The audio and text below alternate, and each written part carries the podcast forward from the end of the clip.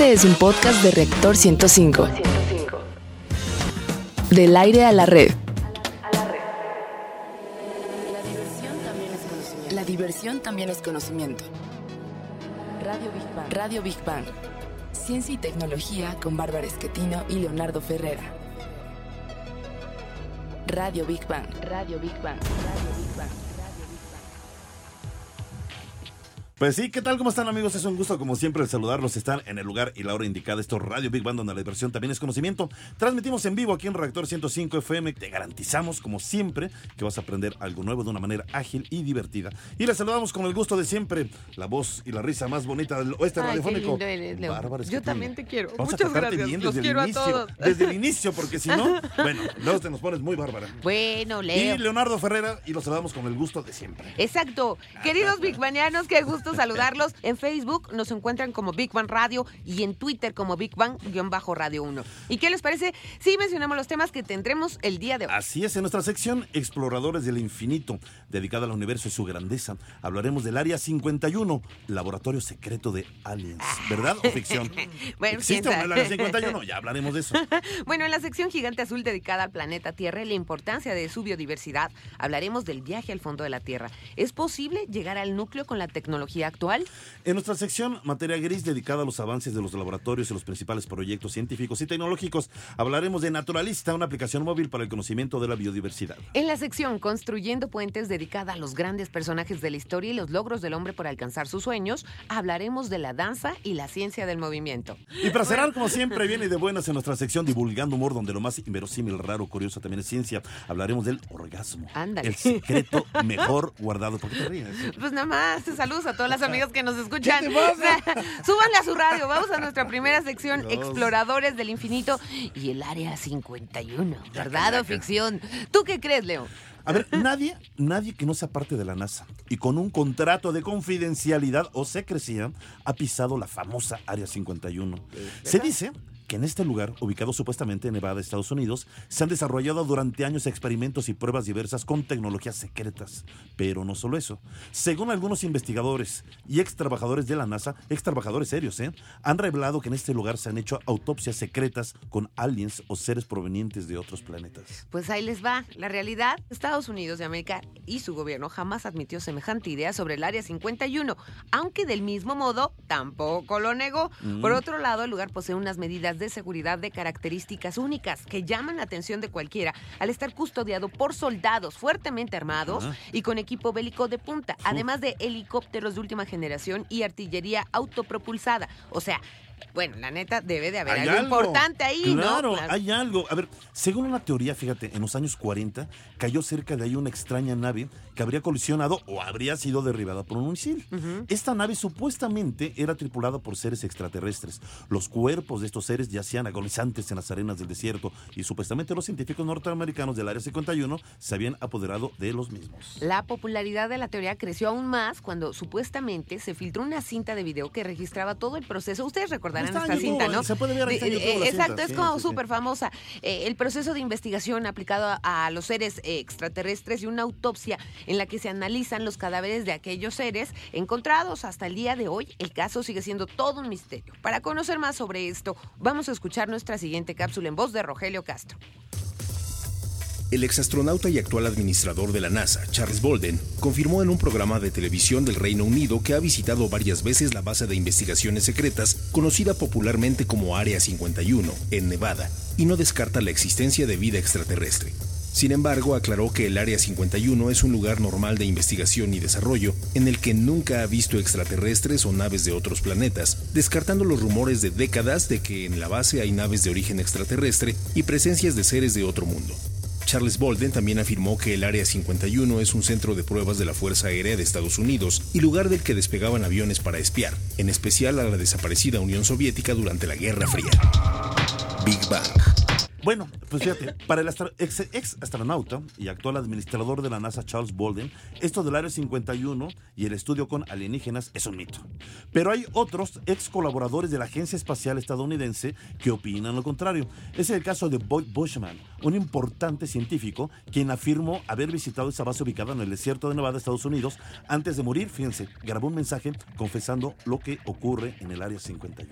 Bueno, pues en el video de Boschman eh, se muestra una gran cantidad de material gráfico donde destacan varias fotografías de supuestos seres extraterrestres tomadas dentro de dichas instalaciones militares. También afirma que en el Área 51 tienen una nave de origen extraterrestre que es analizada por personal experto. Obviamente todo esto de forma secreta. Bueno, pues Boyd Bushman asegura que los alienígenas se dividen en dos grupos. Fíjate, por un lado están los que él llama los vaqueros. Ándale. O sea, son como los buenos, digamos. De la, de- Ah, de- los de la vaqueros historia, son los sí. buenos, ok. Y por otro lado, Bushman eh, nombra a otros que llama como ladrones de ganado. O sea, son los malos. Ajá. O sea, los vaqueros y los ladrones, ¿no? Los primeros, o sea, los vaqueros, los buenos, asegura, tienen con nosotros una relación mucho más cercana. También dijo, bueno, habría que ver por qué les puso vaqueros y ladrones de ganado, ¿no? Digo, como poner los los buenos y los malos, ¿no? Pero también dijo que estos seres pueden realizar viajes interestelares, pues dominan la antigravedad, además de que pueden comunicarse telepáticamente. Pero ¿qué dice la Sociedad Astronómica de México referente a los alienígenas? Vamos a escuchar a Felipe Jiménez. Para muchos pseudoinvestigadores es un hecho. Los alienígenas existen. Afirman que hay seres de otras galaxias que visitan nuestra Tierra y darán como evidencia narraciones, fotos y videos de muy dudoso origen. Si vamos y le hacemos la misma pregunta a un investigador que se dedica a la astrobiología, que es esta ciencia multidisciplinaria que enlaza la biología, astronomía, química, geología y demás, él nos dirá que hasta el momento no existe una prueba contundente para responder afirmativamente a la cuestión de vida extraterrestre. Pero también nos dirá que para la inmensidad del universo no es descabellado pensar que pueda haber vida fuera de la Tierra. En un primer acercamiento, la vida que conocemos y las condiciones en las que se da aquí en la Tierra nos da el punto de partida de nuestra búsqueda. Busquemos estrellas parecidas a nuestro Sol con sistemas planetarios, un planeta con la distancia similar a la que la Tierra mantiene con nuestro Sol, un planeta con atmósfera, temperaturas benévolas. Busquemos sitios con agua, como algunos lugares en Marte y Europa, que es una de las lunas de Júpiter. El descubrimiento de los extremófilos, que son organismos terrestres que no solamente sobreviven, sino se desarrollan exitosamente en las condiciones más inhóspitas e impensables para la vida. Por ejemplo, el célebre físico Stephen Hawking plantea que puede haber formas de vida en condiciones inconcebibles para el hombre. Vida en mares de hidrógeno, líquido a, 160 a menos 160 grados, seres que no están compuestos por carbono, como sucede en la Tierra, o que haya seres que deambulan sobre las estrellas a temperaturas impensables para cualquier ser vivo conocido, seres con intervalos de vida tan cortos que serían imperceptibles. Y puede ser también que la vida en otros sitios del universo esté sucediendo, pero la separación espacial de millones de años luz nos haga imposible llegar a contactarla algún día, o bien que la vida en otros planetas existió y se extinguió, y el hombre aún no aparecía como especie. Muchas preguntas y planteamientos surgen que a mi parecer parecen fascinantes y que las respuestas fáciles son muy engañosas. Yo soy Felipe Jiménez, vengo de la Sociedad Astronómica de México. Big Bang. Ay, Dios, es que, Estoy contando un relato. Barbarita, no, man. A continuación vamos a nuestra sección gigante azul. Viaje al centro de la Tierra es una famosísima novela del escritor francés Julio Verne, publicada en 1864, que trata de la expedición de un profesor de mineralogía, su sobrino y un guía al interior de la Tierra. Todo viaje al centro de la Tierra es sinónimo de innovación, de profecía, de futuro, de imaginación arrolladora, en concreto de aventuras maravillosas, para lo cual Julio Verne se implicó en materias como, fíjate, la geología, la estudió, ¿eh? La mineralogía y la paleontología. Yo, yo me acuerdo de películas que ya son viejitas, de- del viaje al centro de la Tierra, Sí, como me encantaban. sí, Ay, sí. bueno, bueno. Bueno, pues mirar a través del núcleo terrestre reveló una sorpresa en el centro del planeta, aunque no del tipo de la que imaginó Julio Verne. El núcleo interno, en efecto, del que se pensaba que era una sólida bola de hierro, ha resultado tener unas propiedades estructurales mucho más complejas de lo que se creía. Bueno, primero antes de hablar de lo que es el núcleo de la Tierra, vamos a hablar de lo que es lo que conocemos, la corteza terrestre, terrestre, bueno, es una fina capa si la comparamos con el resto del planeta. Está formado por placas más o menos rígidas que se apoyan o flotan sobre un material viscoso a alta temperatura que a veces sale a la superficie a través de volcanes y que continuamente fluye en las dorsales oceánicas para formar una nueva corteza. Oh, bueno, pues a unos 3.000 kilómetros de profundidad se encuentra el núcleo de la Tierra, una zona donde predominan los 3.000 metales kilómetros. y que, lejos de resultarnos indiferente, influye sobre la vida en la Tierra, ya que se le considera el responsable de la mayoría de los fenómenos magnéticos y eléctricos que caracterizan a nuestro planeta. Para saber más del núcleo de la Tierra, vamos a escuchar la siguiente cápsula. Debajo de la superficie, el interior de la Tierra se compone de tres partes principales, la corteza, el manto y el núcleo. La corteza, que es más accesible para el estudio, incluye la superficie de la Tierra y las placas tectónicas, que están en constante movimiento creando terremotos y nuevas características geológicas. Debajo de la corteza está el manto, compuesto de rocas de silicato, que son tan calientes que pueden licuarse mientras se mueven hacia la corteza, y la actividad de la unidad sísmica. En el centro del planeta, el núcleo consta de dos partes, un núcleo externo líquido y un núcleo caliente, compuesto principalmente de hierro. Big Bang. El núcleo de nuestro planeta es una gigantesca esfera metálica que tiene un radio de 3.485 kilómetros, es decir, un tamaño semejante al planeta Marte. Está formado principalmente por hierro y níquel, con agregados de cobre, oxígeno y azufre. El núcleo externo es líquido, mientras que el núcleo interno se cree que es sólido y tiene una temperatura entre 4.000 y 5.000 grados centígrados. Imagínate, una temperatura muy similar al Sol. Pues claro, el origen de ambas temperaturas es muy diferente, pero es interesante pensar que estamos parados sobre algo tan caliente como es una estrella. Como saben los científicos, la estructura del interior de la Tierra. Bueno, esta es una pregunta y la respuesta es que aunque el interior de la Tierra no es directamente visible, los científicos pueden usar una variedad de métodos para crear un perfil de la corteza, manto y núcleo terrestre. Así es, mucha información sobre el interior de la Tierra proviene del estudio de la actividad sísmica. O sea, son a través de las sondas pueden Ajá. determinar qué es lo que hay abajo. Instrumentos sofisticados colocados profundamente siguen las ondas sísmicas de la Tierra, que varían en velocidad y en estructura en diferentes partes del manto de la Tierra y el núcleo. Por ejemplo, fíjate, el núcleo externo transmite pocas ondas eh, de corte, un tipo de movimiento sísmico, lo que sugiere que es líquido en vez de sólido. Bueno, pues sigue abierta la pregunta. Con la tecnología actual, ¿es posible ir al centro de la Tierra? Y esto es la respuesta del doctor Sergio Cuevas del Instituto de Energías Renovables de la UNAM. El radio de la Tierra es aproximadamente 6.500 kilómetros y eso es una profundidad que eh, no existe una tecnología que pueda hacer una perforación de esa magnitud. Eso por un lado, pero por otro eh, tenemos que considerar la estructura de la Tierra. La Tierra no es una masa sólida eh, en todo eh, su interior. Lo que eh, la parte más externa, que es donde nosotros vivimos, es lo que se conoce como corteza, pero después de la corteza sigue el manto y el manto es esencialmente rocoso. Bueno, además de que es difícil, es una zona muy, muy gruesa, ¿no? es muy extensa, una, una eh, profundidad eh, de unos cuantos kilómetros realmente toma, requiere una tecnología muy, muy grande. Incluso para las eh, perforaciones petroleras, lo más que llegan es a unos cuantos kilómetros. No, no podemos pensar en que, en que se llegue ni siquiera a, la mitad del manto, ¿no? Estamos lejísimos de eso. Eso por un lado, pero por otro, como decía, eh, la estructura de la Tierra es, eh, tiene distintas, distintas capas. Entonces hablábamos del manto, pero dentro del manto existe lo que se conoce como el núcleo. Y el núcleo es eh, una zona en donde esencialmente existen metales. Esos metales en el núcleo interno, que es como una especie de pelota, que es el mero centro de la Tierra, está a temperaturas altísimas. O sea, nos derretimos si llegáramos a Exactamente, más que derretirnos. Este, estamos hablando de miles de grados eh, centígrados. De hecho, el- la temperatura del núcleo de la Tierra es cercana a la temperatura de la superficie del Sol. Estamos hablando de más de 5.000 eh, grados centígrados. Entonces prácticamente es imposible pensar en que uno, eh, aún teniendo la tecnología, podría llegar a esas... eh, eh, o sea, eh, bueno, por un lado perforar y por otro lado soportar las temperaturas que se tienen dentro de la Tierra. Bueno, mencioné el núcleo interno, que es esencialmente sólido, pero existe el núcleo externo, que es líquido y es esencialmente un metal líquido fundido, ¿no? O sea, un perdón, un metal fundido. que está en, estado líquido, en esa zona, es muy interesante el estudio de esa zona de la Tierra porque es la que genera el campo magnético que, que, tenemos en la Tierra. ¿no? Todos sabemos que existe un campo magnético, pero durante muchos años no se supo cuál era el origen de ese campo magnético. Resulta que el origen es precisamente los movimientos que se dan dentro del núcleo externo de la Tierra, que como decía es líquido, y esos movimientos son debidos tanto a la rotación de la Tierra como a la convección que se da debido a que tenemos diferencias de temperatura muy, muy altas.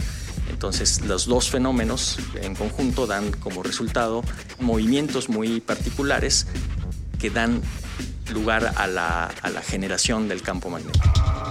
Big Bang tenemos ya que enlazarnos a nuestra siguiente eh, sección materia gris y naturalista.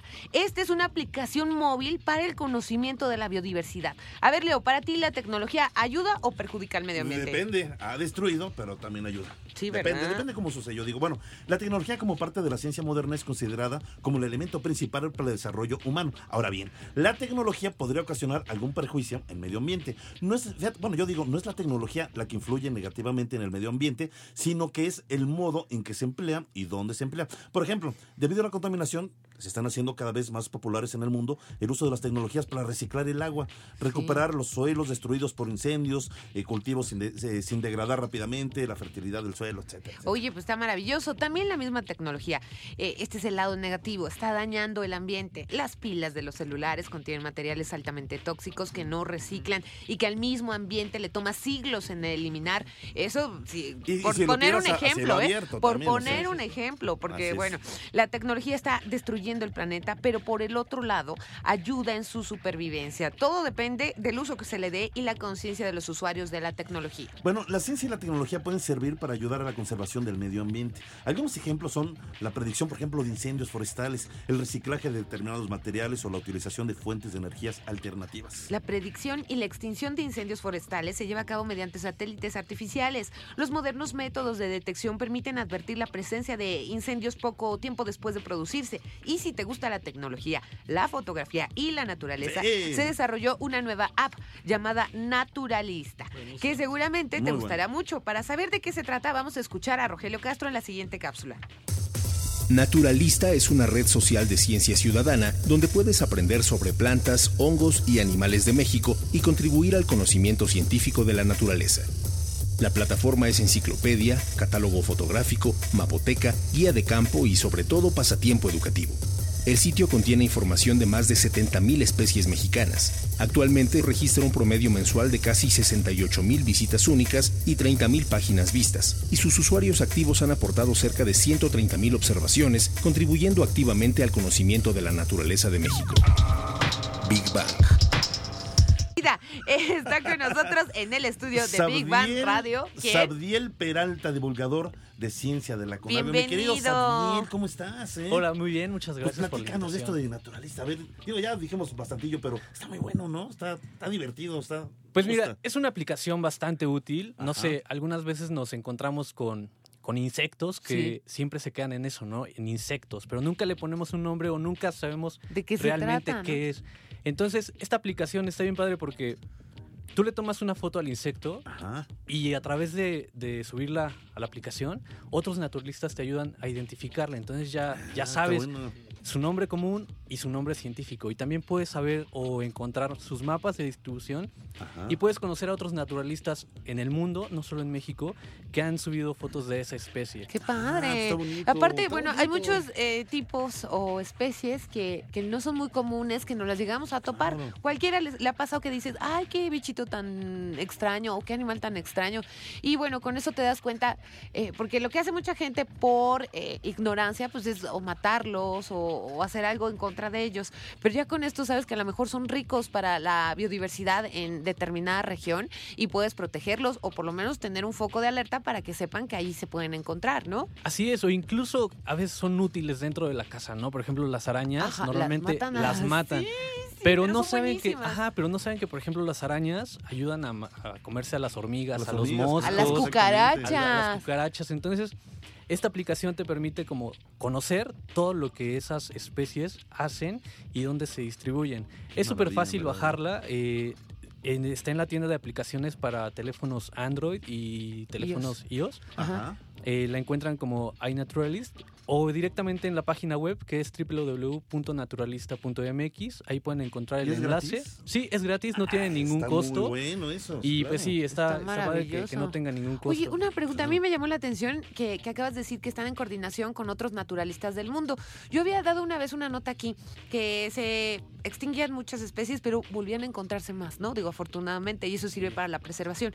Esto de un app en Estados Unidos, ¿es más o menos eh, lo mismo eh, que ustedes están coordinando con otras apps de naturalistas o, cómo funciona? Es, es una red mundial. Ah, qué padre. es una red mundial, entonces toda es una misma base de datos y todas las observaciones van al mismo lugar.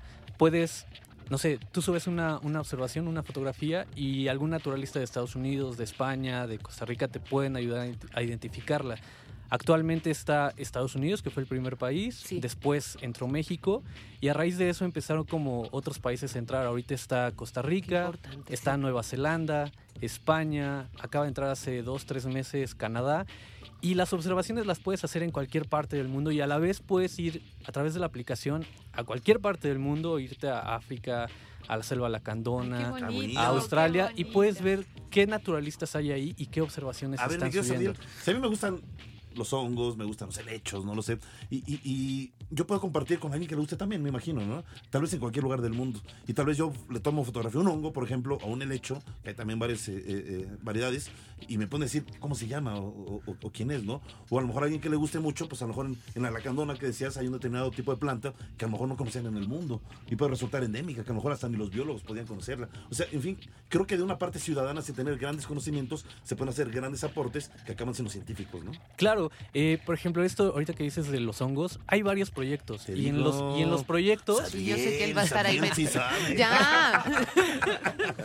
en, en, en esa cuestión de los proyectos, por ejemplo, a mí me gustan los colibríes, entonces hay un proyecto de colibrís en donde ves todas las observaciones de colibrís y ves quiénes están subiendo cuántas observaciones, ves cuáles son las la especie de colibrís que más se observa en México y puedes conocer ahí a varios naturalistas y con eso platicar. También hay rápido, rápido antes de que, de que espérame, espérame. O sea, hay grupos de lo que te guste eh, dentro de esta misma aplicación puedes encontrar grupos dependiendo la especie de planta o animal que a ti te llame más la atención. Sí, ah, son proyectos.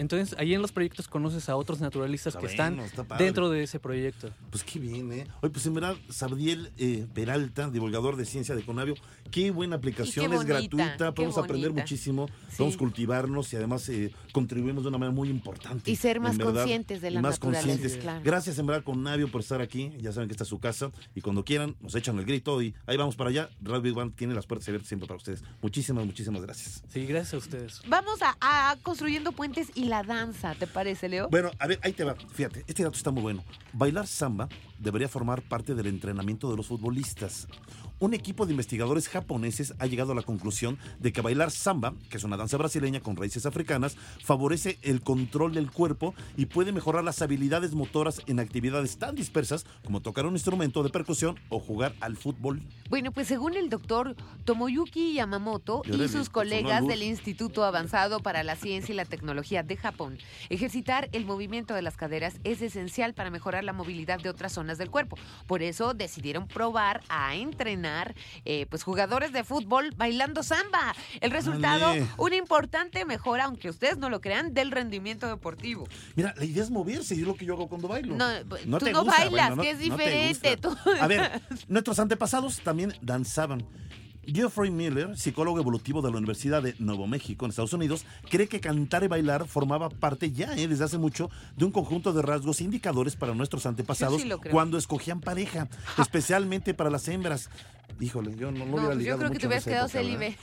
Cálmate. bueno, ya, ya. Cálmate, Bueno, sigue, sigue. El baile y el canto ponían de manifiesto la buena forma física, la coordinación, la fuerza y la salud. Exacto, el baile puede ser terapéutico. Científicos de la Universidad de Missouri han llegado a la conclusión de que bailar puede ser terapéutico al alcanzar la tercera edad, ya que mejora considerablemente el equilibrio y reduce el riesgo de caídas y lesiones. ¿Y qué relación tiene la danza y el cerebro? Vamos a escuchar nuestra siguiente cápsula. Desde el punto de vista de las neurociencias, se estima que la danza representa el pensamiento convertido en acción. Así lo afirma el doctor Roberto Amador, investigador de la Universidad Nacional de Colombia. La estética del movimiento es el propio pensamiento, pero con sentimiento, y la experiencia estética de la danza se produce gracias a la secuencia del movimiento y a su predicción. La coreografía no es solo inventar movimientos, es evaluar los efectos perceptuales y emocionales de un movimiento en particular o de una configuración espacial. El arte tiene la capacidad de transformarse para transmitir diferentes sentimientos. Finalmente, el movimiento es la expresión primaria del arte, y a través de la danza se configuran diferentes artes que permiten sensibilizar y cambiar la visión de quien la realiza o de quien la explora. Big Bang.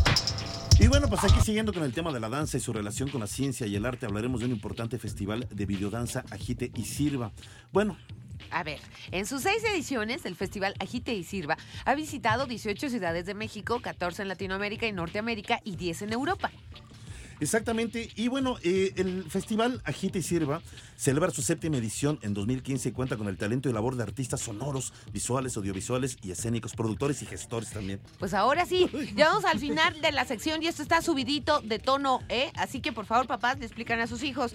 Vamos a divulgando humor. Pues el orgasmo dicen que es el estado perfecto del hombre. Y fíjense, sí, no, fíjense.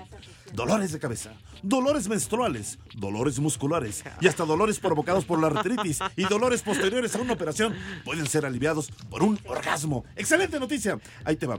La explicación está que en el organismo libera una hormona, oxitocina, también llamada la hormona del amor, que promueve un estado de placer y relajación en el organismo. Me encanta cómo te emocionas con este tipo de temas, pero bueno, puede Pues que el no, orgasmo ver, femenino no. tarde más en llegar con comparación con el masculino, pero no se desanimen, amigas.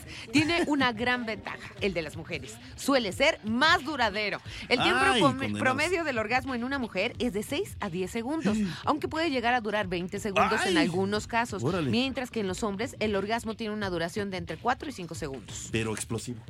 Bueno, mira, se- se ríe Carlitos, ¿no?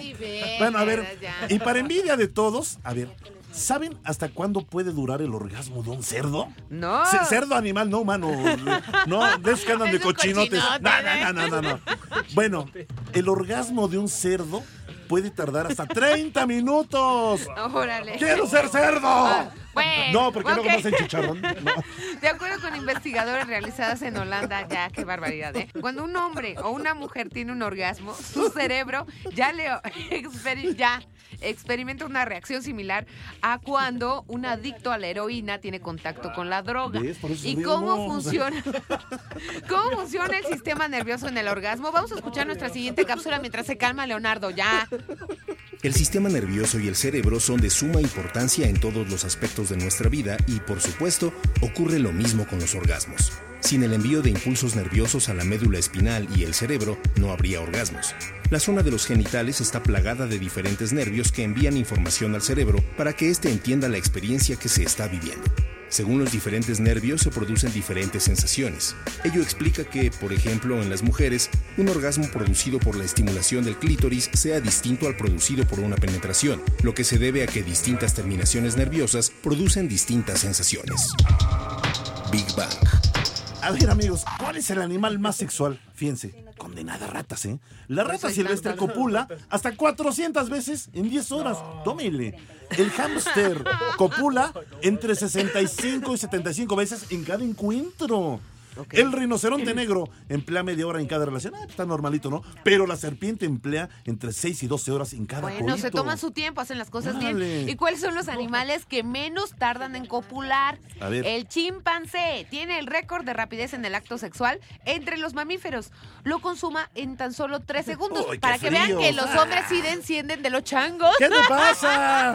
Bueno, no es cierto. ahí les va. El ratón Nosotros es de- tardar como las víboras 12 horas ahí, amarrados 12 Sí, horas. bla, bla, bla. Bueno, el ratón necesita 5 segundos. Los Ándele. mosquitos solo duran 2 segundos. Las ballenas y los elefantes emplean 30 segundos en copular. Tan grandotes y nada y ni Pero, disfrutan. pero, ¿qué te parece si le damos la bienvenida a Cecilia Kuhne, Sí, que es la Cecilia experta y nos va a hablar de la literatura, el sexo, el orgasmo, el erotismo, todo lo que tenga que ver Órale. con, Pues hay con- literatura con el y orgasmo. todo eso. ¿Cómo estás? Me encantó que digan que soy experta. Claro, Vamos, eh, lo eres, ¿eh? lo eres. Ya, Les le traje unos libros para, para leer que es difícil que tengas un, que no sí puedes tener un orgasmo leyendo. ¿En verdad? Claro. Enséñanos. Por ejemplo, les traje una antología de novelas eróticas que van del siglo XVIII al XIX. Ah, caray, ¿qué, Está buenísimo. Que puede estar muy bueno. Est- Estoy hablando un poco como lo que sabía hacer Onan. O sea, puedes leer y luego después, si te tardarte un poco más, practicar todo eso. Ay, qué barbaridad. Pero no es, para, no es para eso que traje este libro, sino para que estamos hablando del erotismo. Exacto. Tiene que ver para que te tardes más, para que nos tardemos mucho. La amiga. sensualidad, Sí, sí, sí, claro, muy claro. Eso está sabroso. Cállate. ¿no? Oh, bueno. Pues es que de pronto sí. Claro, a ver. Entonces, lo, lo que, este libro se llama Los dominios de Venus. Ah, pues está Ah, bueno. caray. Antología de novelas eróticas del siglo XVIII al XIX. Y fíjense, tiene unos autores, increíblemente, hay que averiguar, casi todos franceses. Ah. Son, Son que el amor, son- el amor, sí, el eh, amor. No, el amor. son Ah, sí, ese era italiano. Ese era uno que se coló de italiano. verdad. Pero mira, trae novelas que, que pocos han leído. De Gervais de la Châté, ¿viste qué bonito pronuncia? Sí. Se llama El portero de los cartujos. De Boyer d'Argent, Argent quiere decir plata, que se llama Teresa Filósofa. Esta filósofa, sí, filósofa. John Cleland se llama Fanny Hill, este es inglés. El conde de Mirabeau, que se llama El libertino de calidad. Que ese a los niños, a los niños, a los varones les puede gustar mucho más. ¿Tú crees que agarren ejemplos, amiga? Ay, bueno, estos Eh. agarran ejemplos de dónde les caen, o sea, están ávidos. Uno de Alfred de Musset, que es un literato muy importante, que se llama Gamiani, Dos noches de pasión. Uy, Ándele, dos, mira. ándele. Otra se llama, otro es de Teofil Gautier, que se llama Carta a la Presidencia. Bueno, ya nos tenemos que despedir. Y bueno, pues agradecemos en primer lugar eh, en la producción y controles técnicos dentro de la cabina de, au- de audio a Eddie Gobea, en la producción en general a Carlitos Serrano, a Ceci Mazariego asistiendo a la producción. En redes sociales a Gaby Chulín en la locución de las cápsulas a Rogelio Castro y a todos nuestros investigadores y científicos que amablemente participan con nosotros en, cada emisión. en especial a nuestra adorada Cecilia Cune. Sí, muchas Y- gracias, Cecilia. ¿Dónde te pueden leer Me rápido? pueden leer los jueves en Cronoscopio en tiempo libre, todos los jueves me pueden leer en el periódico El Economista, y me pueden leer en Radio México Internacional y pueden leer El sexo en siete lecciones que se los iba a leer y ya no se las leí. Ok, bueno, nos vemos hasta la próxima viernes 11 de la mañana sin falta. Los queremos, bárbaros que tiene Leonardo Ferrer. Un abrazote a todos. Abrazos, abrazos. Feliz fin de semana y échenle ganas. La diversión también es conocimiento. Radio Big Bang. Radio Big Bang. Ciencia y tecnología con Bárbara Esquetino y Leonardo Ferrera. Radio Big Bang. Radio Big Bang. Radio Big Bang. Esto fue un podcast de reactor. Podcast de reactor. Del aire a la red.